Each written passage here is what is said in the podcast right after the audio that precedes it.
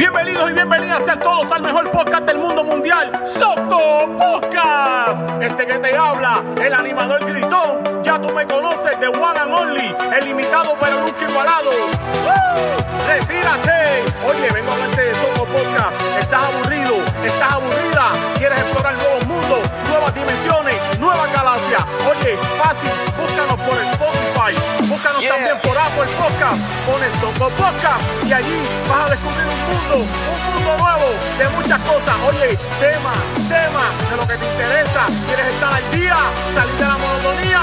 Búscanos Soco Podcast. Presentado nada más y nada menos que por Ryan Ricardo y el co-host Jordi.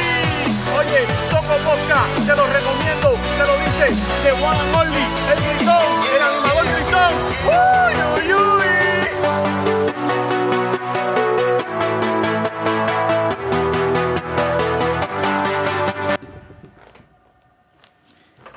Eh, saludos y buenas noches y bienvenidos a otro episodio del podcast. Eh, Soco Podcast en la casa.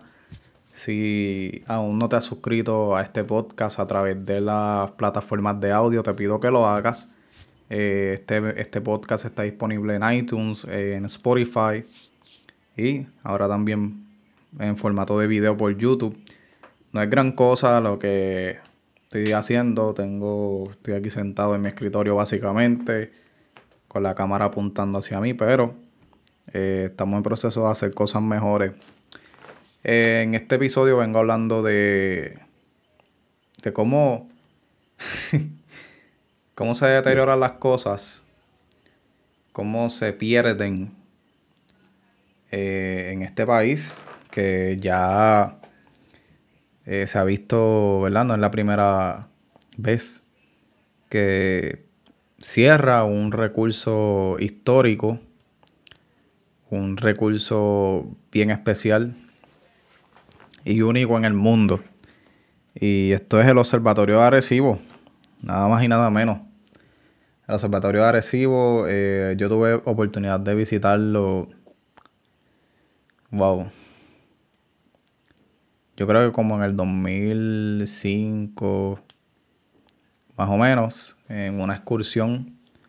No recuerdo si era de la escuela, creo que era de la escuela o, del residencial donde yo, donde yo crecí. Pero me parece que era de la escuela. Era una excursión para la clase de ciencia, si no me equivoco. Y estuvo chévere porque, en verdad, primero que yo no me perdía ninguna excursión. Me gustaba ir a, todas las excursiones. Eh, me encantaba ver cosas nuevas. Y, y ese caso, pues, el observatorio era bien impresionante. Era bien impresionante porque era- el observatorio tiene como un plato gigantesco que es como una literal, literal un plato, como si fuera una antena, pero bien gigante. Eh, y, pues obviamente cuando tú ibas allí, eh, te, te llevaban por todo el observatorio. eh, eso tiene unas oficinas bien impresionantes, hay maquetas de planetas. Ellos te explican absolutamente todo lo que estudian allí.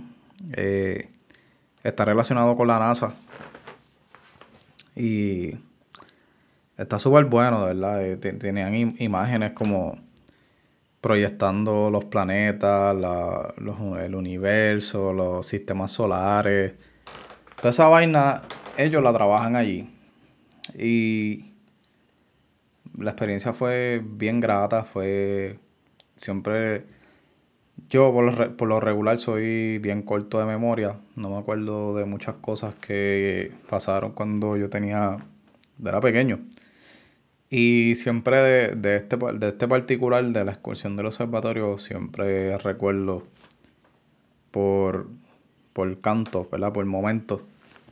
Recuerdo cosas. eh, si no me equivoco, el observatorio de Arecibo tenía hasta una tienda donde tú comprabas tus souvenirs y todo eso. Era, en verdad, era un,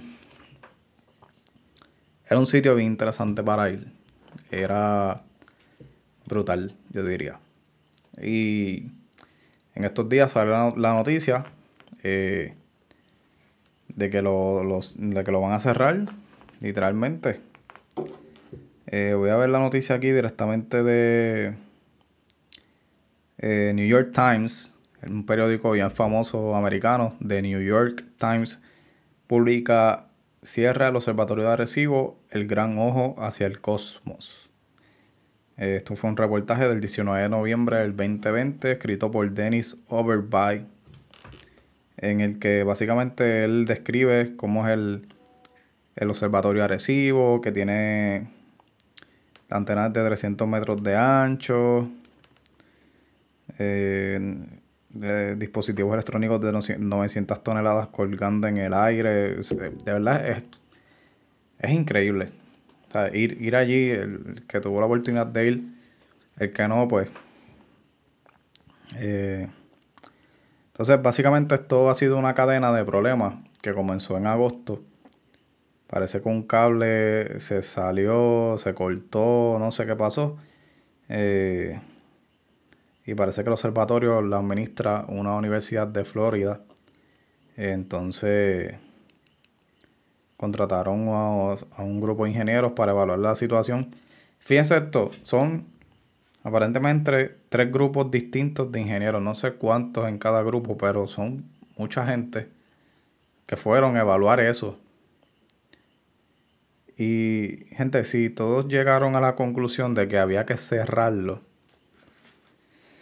simplemente, o sea, eh, eh, no hay duda de, que algo, algo anda mal allí. Algo anda bien mal. Y, y yo me imagino qué es lo que anda mal ahí. Y fue que, sinceramente, yo pienso que no le dieron no le dieron el mantenimiento que requería una estructura como esa, tras que eso está en Arecibo, en un, literalmente en un monte. Eh, creo que es un sitio bien, por lo que recuerdo, es, montañoso. Eh, me imagino que no le daban el mantenimiento, me imagino que no, eh, no se le daba el seguimiento. Este observatorio en el 2000 creo que 11, cambió de administración. Lo administraba una, universidad de aquí de Puerto Rico, no recuerdo el nombre ahora. No sé qué pasó, pero eh, lamentablemente no le dieron el mantenimiento, se deterioró. Y comparo esta situación con lo que fue el zoológico de Mayagüez, el que, no sé si saben, ¿verdad? Pero el zoológico de Mayagüez ahora mismo está cerrado, es inservible sacaron animales porque se estaban muriendo literalmente ahí, no, no tienen un ambiente saludable, un hábitat donde crecer eh, de manera saludable y, como merecen esos animales. Estaban depresivos, estaban desnutridos, en muy mala condición. Eh, y eso eh, te lleva a pensar otras cosas como que en dónde está invirtiendo el dinero el gobierno. Si estos grandes recursos se están perdiendo.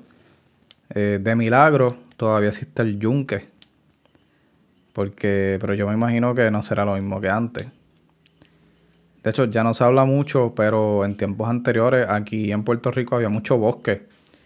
En excursiones yo llegué a ir a bosque y me imagino que eso ya no existe porque es que no se le da el cuidado. En verdad es, es bien es frustrante también, pero eh, lamentablemente este es el país que vivimos. Eh, esto es lo que lo que lamentablemente le estamos dejando a, nuestros hijos y las generaciones futuras. es intolerable a veces. No sé.